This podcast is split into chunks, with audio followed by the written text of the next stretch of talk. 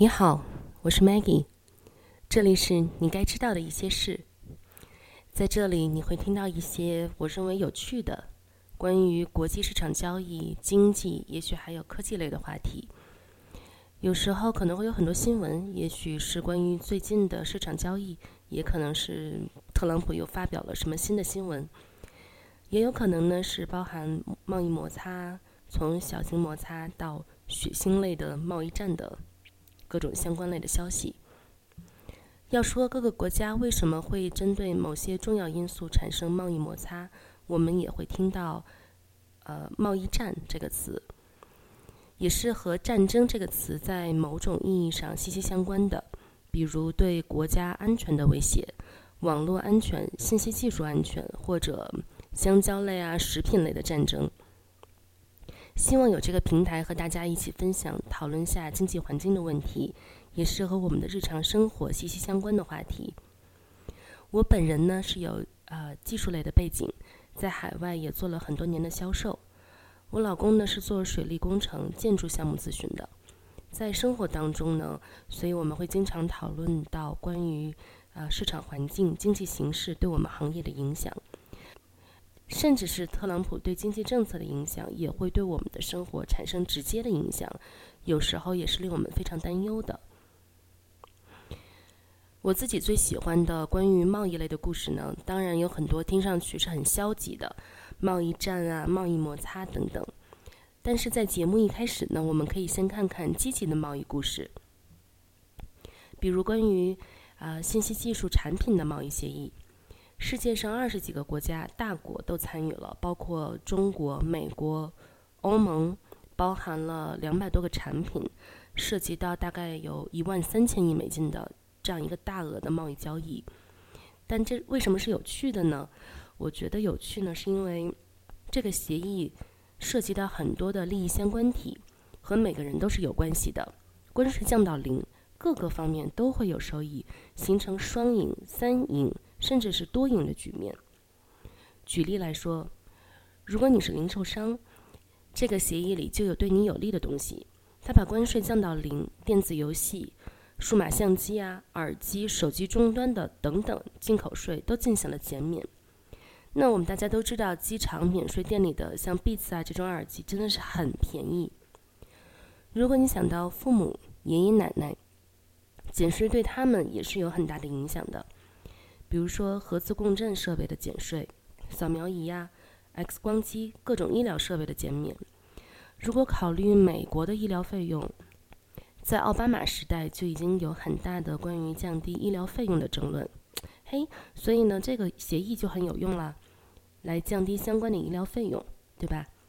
最后呢，如果你是那种超大型的国际化公司，在全球供应链中占有重要一环，也是有很多可以讨论的点。在这个信息技术产品贸易协议里面，包含了很多产品清单、部件，也就是 parts，英文的 parts 这个词。在这个协议里面呢，出现了将近七十多次。什么部件呢？部件就像是处理器、控制器、芯片、电路板、半导体等等元件，让这些国际化公司的产品以更低的价格推向市场。所有这些东西都在这个很棒的贸易协议里面。当然，也有非常多的呃，这个信息不是那么鼓舞人心的。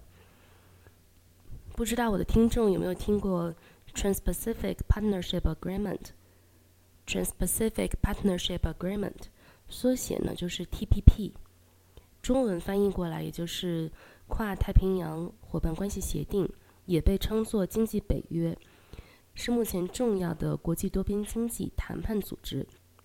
啊，据说会在二零三零年前提高美国收入百分之五，当然这只是一个估值了，但实际上。呃，是不是这样呢？也是很有趣的。我们可以用鸡肉做一个例子。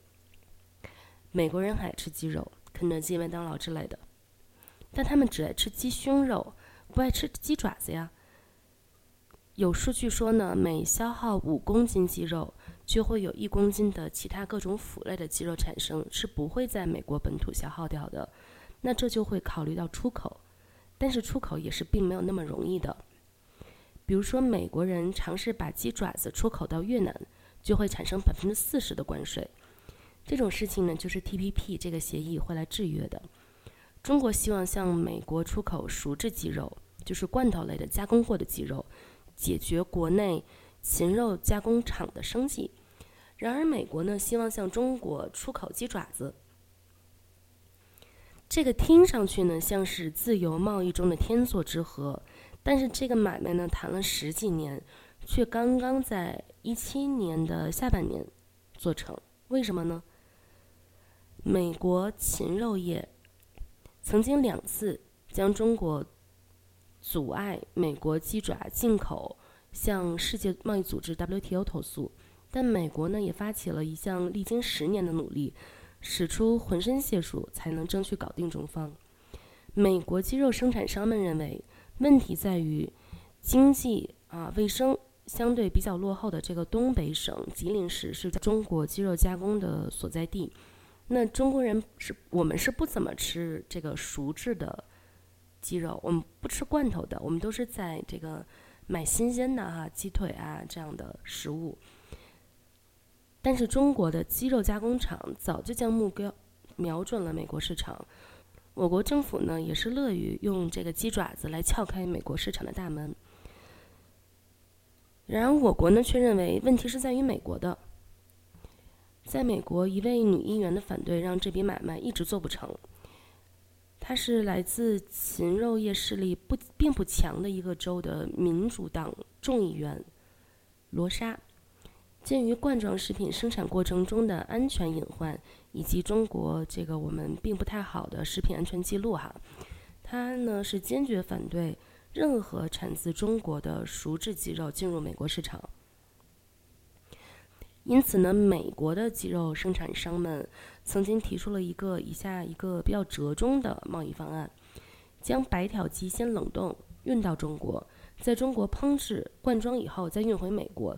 这个听上去是一举两得，一来呢，可以为中国的食品加工业创造更多的就业机会，满足我国政府的愿望；第二来呢，美国的鸡肉业也可以避免同这个中国本土饲养的鸡肉竞争。但是呢，这个还是无法说服这位议员女士。罗莎女士表示呢，罐装鸡肉的隐患不仅来源于鸡肉本身。还来源于灌装的过程。此后呢，第二年，共和党赢得了国会的控制权，罗莎女士的禁言令呢，也随即就被解除了。最终，FDA 获准对中国加工厂进行检查。这样呢，又等了几年，经历了一场 WTO 诉讼后，这笔交易才是真正的生肉做成了熟罐头。以上呢，就是今天的节目。希望各位以后会喜欢并支持这个节目。如果你喜欢这个节目，请留言告诉我你对什么话题感兴趣。如果你不喜欢这个节目也没问题，也请告诉我，我会继续努力。祝大家有美好的一天。